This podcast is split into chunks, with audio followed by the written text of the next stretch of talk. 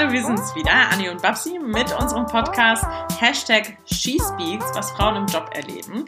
Wir erzählen euch, was eigentlich hinter verschlossenen Türen in deutschen Büros wirklich so abgeht. Viel besser als True Crime. Ähm, True Crime can suck dick. Haha. so, das ist nämlich jetzt unser neues Mantra und wir haben ein neues Thema mitgebracht. Yay! Heute ist Babsi dran. Heute bin ich dran. Anni, jetzt äh, hoffe ich, dass du sehr gespannt bist. Ich erzähle mal wieder aus meinem eigenen Leben, was ich denn alles so erlebt habe. Und heute geht es so ein bisschen um das Thema Leistungsdruck. Und ähm, ich erzähle dir einfach mal äh, aus zwei Etappen äh, meines Berufslebens und du wirst ab und an noch mal eine Frage von mir bekommen und die musst du beantworten. Okay? Okay. Dann lässt du mich bestimmt wieder auflaufen. Nee, mach ich nicht. Nee, nee, nee. Hier geht's wirklich um sehr äh, Privates tatsächlich auch und um private Erfahrungen. Okay. Da zählt nur deine persönliche Meinung. No pressure. No pressure, genau. Super. Okay, also folgendermaßen. Starten wir mal in, äh, in meinem damaligen Job. Äh, ich war Praktikantin in einem Start-up und da haben sich ja auch Anni und ich kennengelernt.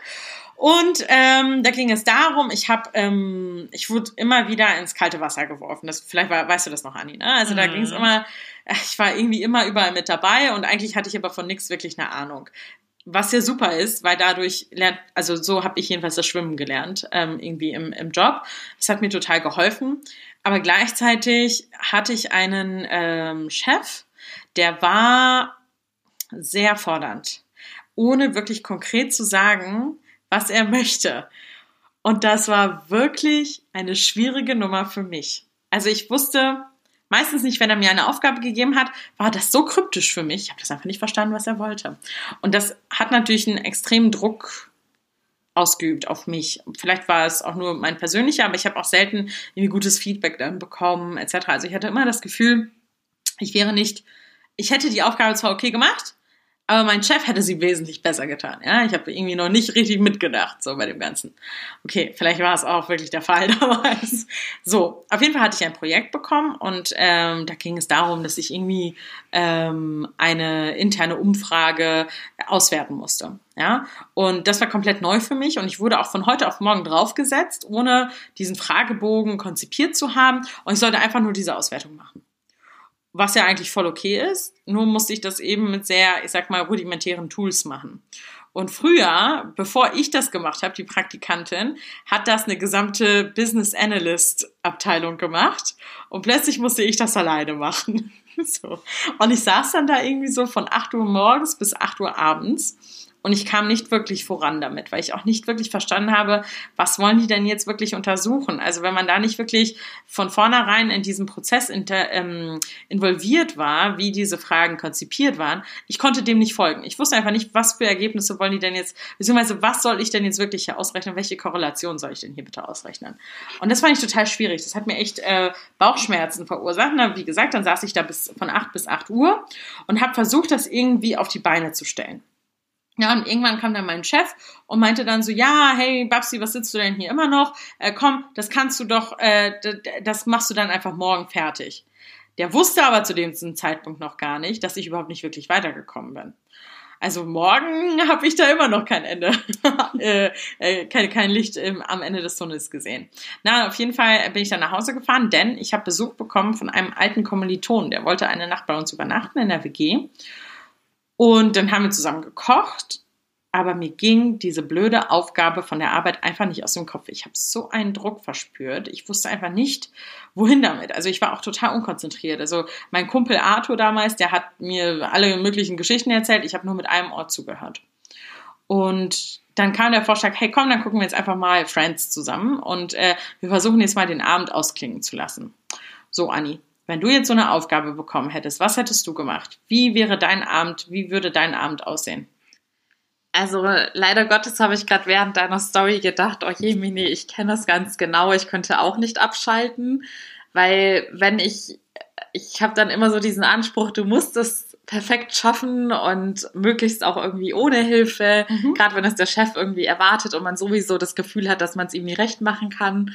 Und deshalb kann ich mich total in dich hineinversetzen, dass es dann kein Happy Friends Entspannungsabend geben kann und man mit dem Kopf dann tatsächlich noch bei der Arbeit ist. Ich glaube, ich hätte erstmal überlegt, wer mir in meinem Umfeld helfen könnte, wenn Mhm. ich Nee, der erste Step wäre gewesen, dass ich online recherchiere, was du wahrscheinlich dann während der Arbeit schon gemacht Mhm. hast, weil du ja schließlich die zwölf Stunden mit irgendwas äh, verbracht haben musst. Und wenn ich mir nicht selbst hätte helfen können mit den Infos, die für mich zugänglich sind, hätte ich überlegt, wer mir in meinem Umfeld helfen kann, ob ich da irgendeinen Crack habe, der einen Plan davon hat. Ja. Und wenn dem nicht so gewesen wäre, hätte ich wahrscheinlich den Freund, der dem Abend bei mir gewesen wäre, erstmal zugetextet, was ich jetzt machen soll. Genau. Ähm, das trifft eigentlich ganz gut. Und äh, guess what? Ich habe es auch ganz ähnlich gemacht. Ähm, ich habe äh, damals mit äh, zwei äh, weiteren Personen zusammengewohnt in einer WG. Und die eine, die habe ich abgesetzt auf Arthur. Ich meinte so, bitte unterhalte ihn. Ich muss jetzt dieses, ich muss jetzt arbeiten. Ich muss das jetzt fertig machen. Und habe mir die zweite Mitbewohnerin von mir genommen, die voll das Brain ist, und habe gesagt, Jasmin, komm mit, du bringst mir das jetzt bei und du sagst mir jetzt, wie wir uns an dieses äh, Thema nähern können. Und dann saßen wir dort, Jasmin und ich, bis 12 Uhr nachts und haben durchgearbeitet an diesem Case und haben das versucht irgendwie zu lösen. Und ähm, haben es tatsächlich dann einigermaßen gut hinbekommen. Aber ich war so fertig mit den Nerven. Ich konnte ja Arthur auch nicht irgendwie, ich habe mich wirklich schlecht gefühlt, weil ich diesen Leistungsdruck von der Arbeit einfach mit nach Hause genommen habe und dann einfach auch meine Freundschaft, also meiner Freundschaft einfach nicht Genüge tun konnte. Also ich konnte irgendwie niemanden so richtig zufriedenstellen. Und da ging es mir so schlecht damit. Und dann bei der Arbeit, als ich dann mit einem komplett neuen Szenario auftauchte und halt gesagt habe, hey, das, das ist jetzt so Status quo, so sollen wir es machen, dann gab es ein, ah ja, sieht doch ganz gut aus, ja cool, können wir so machen. Also es war, niemand wusste das natürlich so richtig zu schätzen, wie viel Hirnschmalz, wie viel Arbeit da eigentlich am Ende reingeflossen ist. Äh, Befriedigung für mich, die nächsten Jahre wurden nur noch mit meinem Template benutzt, äh, gearbeitet, also schon mal was Gutes gewesen, aber befriedigend, alles in allem war das nicht. Und ich hatte eben das Gefühl, dass dieser Leistungsdruck, der, den kann ich gar nicht erfüllen, weil er so hoch ist und die Erwartungen einfach so exorbitant waren, dass ich denen nie gerecht werden könnte. Naja, dann habe ich da bei diesem, bei diesem Arbeitgeber noch ein paar Jahre gearbeitet. Der Chef hat auch ein paar Mal gewechselt, ist auch alles gut. Ähm, und dann bin ich zu meinem jetzigen Arbeitgeber gewechselt. Und tatsächlich gab es da keinen, also der Leistungsdruck war plötzlich nicht mehr vergleichbar. Obwohl die aktuelle Firma viel größer ist, viel bekannter ist, sage ich mal. Ähm, das ist, äh, ich habe nicht das Gefühl, dass ich einen großen Leistungsdruck erhalte von meinem Chef zum Beispiel. Ganz im Gegenteil, was ich jetzt feststellen musste, ist, dass ich mir, dass ich mir diesen, dieses Gefühl des Leistungsdrucks mitgenommen habe aus meiner früheren Arbeit und tatsächlich in mir gerade selber bilde. Und es gab zum Beispiel einen Moment, das war vor ein paar Jahren, ähm, da hatte ich so viele Aufgaben, so viele Länder, die ich betreuen musste, so viele Kampagnen, die ich nebenher machen musste. Ähm, dass ich auch wieder von acht bis acht im Büro saß. Also ich habe das Licht angemacht und ich habe das Licht ausgemacht in unserem Großraumbüro. Und ähm, wir mussten zu diesem Zeitpunkt tracken, wie viele Stunden wir gearbeitet haben. Und das war, meine Liste war exorbitant. Also sie hat alles gesprengt, was, was die anderen Listen umfasst haben. Der anderen. Und da ist mir dann aufgefallen, niemand wird mir ja danken für diese Überstunden, die ich schiebe. So, also niemand wird sagen, boah, Barbara, hast du richtig gut gemacht. Also ganz toll, wie viele Überstunden du gemacht hast. Sondern jeder würde mir ja dann sagen, du musst anders priorisieren, du darfst nicht so viele Aufgaben äh, dir aufhalsen und so weiter. Habe ich gemerkt, dass ich mir selber so einen irren Leistungsdruck auferlegt habe, dass ich da gar nicht mehr rauskam. Und jetzt meine Frage an dich. Hast du auch so etwas erlebt? Wenn ja, was hast du dagegen gemacht? Ja, tatsächlich erkenne ich mich total wieder in deiner Erfahrung und ich fand die Formulierung sehr interessant, dass du meintest, du hast den Leistungsdruck mitgenommen, weil da dachte ich, stimmt, das habe ich auch gemacht. Denn tatsächlich bei diesem ersten Arbeitgeber, bei dem wir zusammen waren, hatte ich auch eine ähnliche Situation, dass ich von extern beziehungsweise von meinem Chef immer diesen extremen Druck bekommen habe mhm. und auch permanent dieses Gefühl wieder gespiegelt bekommen habe, dass ich nicht genug bin und noch nicht gut genug bin und noch mehr geben muss. Ja. Und dementsprechend habe ich auch immer mehr geliefert und ich glaube auch, dass tatsächlich bei meinen Jobs danach, na, ich kann es nicht so pauschalisieren, aber es gab Jobs, bei denen ich wesentlich weniger Druck hatte von außen, Mhm. aber mir selbst dann auch so wie du den Druck gemacht Ja, habe. genau. Und es ist ein Thema, das mich auch heutzutage noch beschäftigt und da versuche ich immer, mich so etwas selbst zu bremsen. Mhm. Also manchmal bekomme ich es tatsächlich auch von meinem aktuellen Chef gespiegelt, dass er meint, er merkt, dass ich mir, dass ich immer die höchsten Ansprüche an mich selbst stelle mhm. und mir sehr viel Druck mache. Und ich versuche jetzt auch immer konsequenter auch dann abzuschalten. Ja. Es ist einfacher gesagt als getan. Gerade wenn man einfach so eingestellt ist, dann hat man diese schlaflosen Nächte und auch Nächte, in denen man quasi auch im Traum noch weiterarbeitet und ja. nach Lösungen sucht. Ja. Aber was mir zum Beispiel vor allem geholfen hat, ist ein Fehler, den ich in den Anfangsjahren gemacht habe, sind diese extrem Überstunden. Ja. Also, wenn jetzt gerade nicht mehr irgendwie eine Sonderkampagne ansteht oder sonst was, dann versuche ich da wirklich konsequent ab einer gewissen Zeit Feierabend zu machen. Mhm. Denn ich habe im Laufe der Zeit gemerkt, das passt auch zu deinem Fall mit deinem Chef, der dann quasi bei der, nachdem du das perfekte Ergebnis geliefert hast, einfach nur meint, ach ja, cool, passt so, dass die Leute, je mehr du lieferst, dass je, desto mehr ordnen sie das dann quasi als deine normale Leistung ein. Genau. Und das ist dann ein Teufelskreis, weil es wird dann immer mehr von dir erwartet. Du bist immer unzufriedener mit dir, willst immer mehr performen. Ja. Und deshalb sind diese Überstunden, die zur Regel werden, wirklich der Anfang vom Ende. Und da muss man irgendwann konsequent sein. Und ich hatte tatsächlich bei diesem ersten Job dann einen Schlüsselmoment, als ich von jemandem aus einer anderen Abteilung darauf mhm. angesprochen worden bin, dass meine Abteilung ja immer so viele Überstunden macht. Mhm. Und die Person meinte dann zu mir, hör zu, einer muss den Anfang machen. Ich würde vorschlagen, du gehst einfach mal pünktlich. Es wird am Anfang unangenehm sein, aber glaub mir, die Leute werden sich der Zeit, äh, im Laufe der Zeit dann daran anpassen. Und dem war auch so. Das erste Mal, als ich um 19.30 Uhr gegangen bin, wurde ich gefragt, ob ich mir einen halben Tag freigenommen habe. ja. Aber im Laufe der Zeit hat sich die Abteilung tatsächlich angepasst, weil dann wahrscheinlich erst hat die erste Person gedacht, ja, wenn die es macht, warum soll ich es dann nicht auch machen? Mhm. Und so nahm das Ganze seinen Lauf und es wurde ein bisschen lockerer, aber ja, das wäre tatsächlich mein erster Ratschlag an dich. Ja, das ist tatsächlich auch ähm, hilfreich und auch interessant, was du gesagt hast. Das bringt mich tatsächlich nochmal ähm, zu einer Zwischengeschichte. Äh, eine Kollegin von mir, die ähm, wird immer auf so extreme Projekte gesetzt. Also wirklich Projekte, die bei allen anderen ähm, tatsächlich eine Beförderung äh, für, oder eine, eine Beförderung ähm, ausschlagen würden oder sagen würden, ja, hey, das ist nochmal ein Bonuswert oder sonstiges.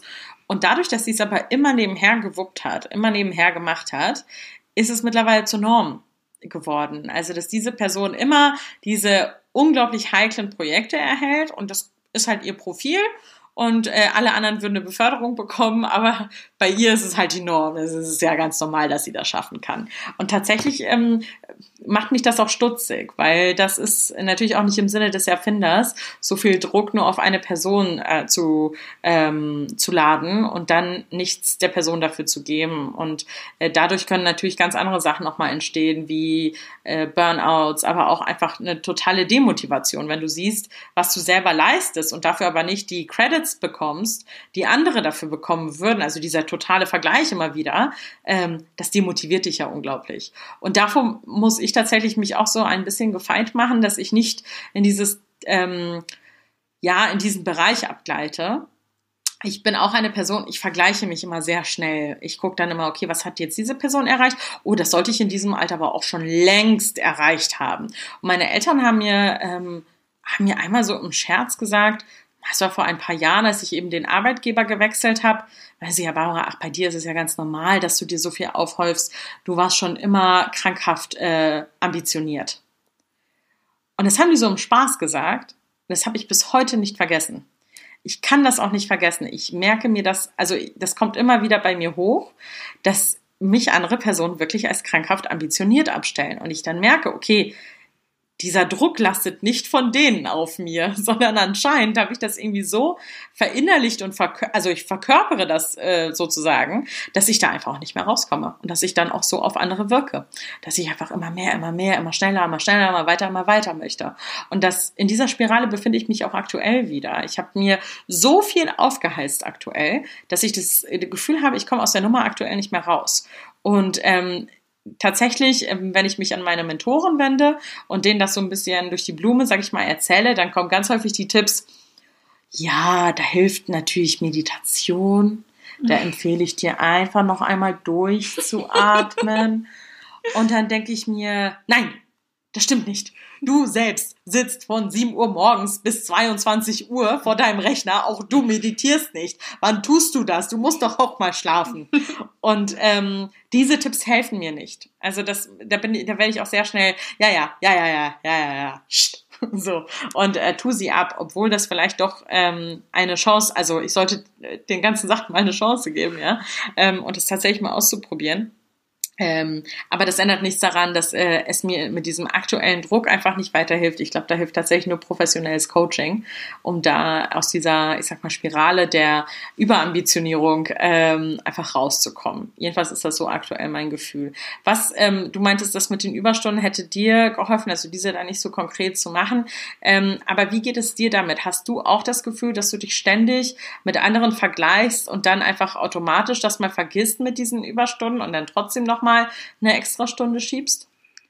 Ja, also das mit dem Vergleichen habe ich leider auch in mir.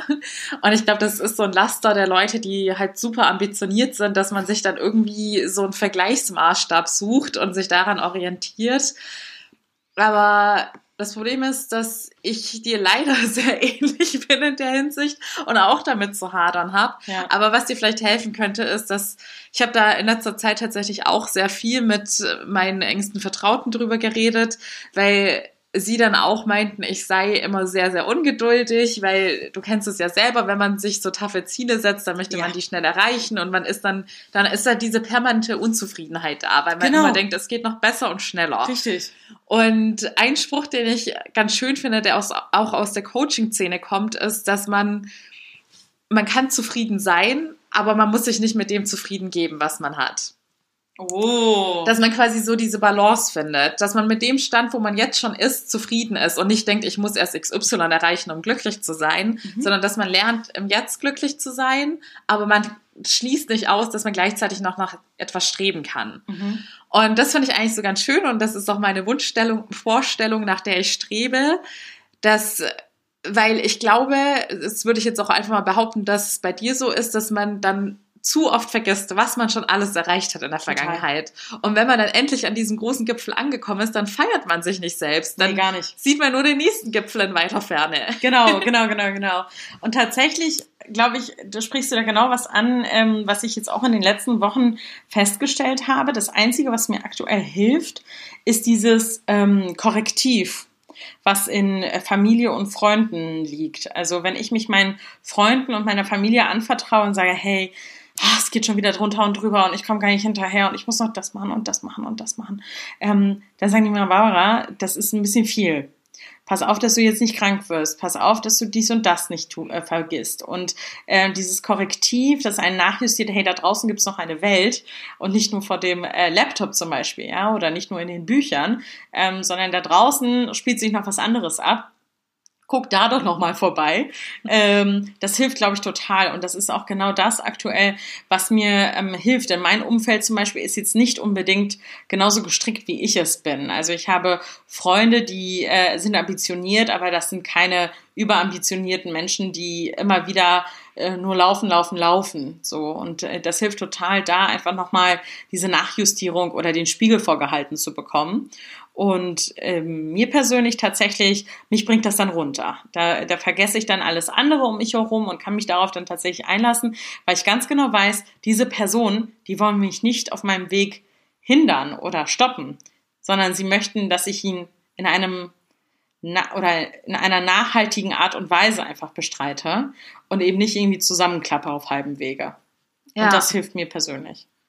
Genau, was man sich wahrscheinlich auch immer häufiger bewusst machen sollte, ist, dass es letztendlich, es ist am Ende des Tages einfach ein Job. Und wir sind beide keine Ärzte, wir retten keine Leben. Es steht und fällt nichts damit. Und du hast es vorhin schon so nebenbei erwähnt mit diesen ganzen Überstunden. Am Ende des Tages wird es dir keiner danken. Also ich habe da ja, es schon auf extreme Weise erfahren müssen, dass es quasi so ist, egal wie viel man in seinen Job investiert und wie mhm. viel Herzblut und Lebensenergie man reinsteckt, im Zweifelsfall kriegt man dann eben doch einen Arschtritt.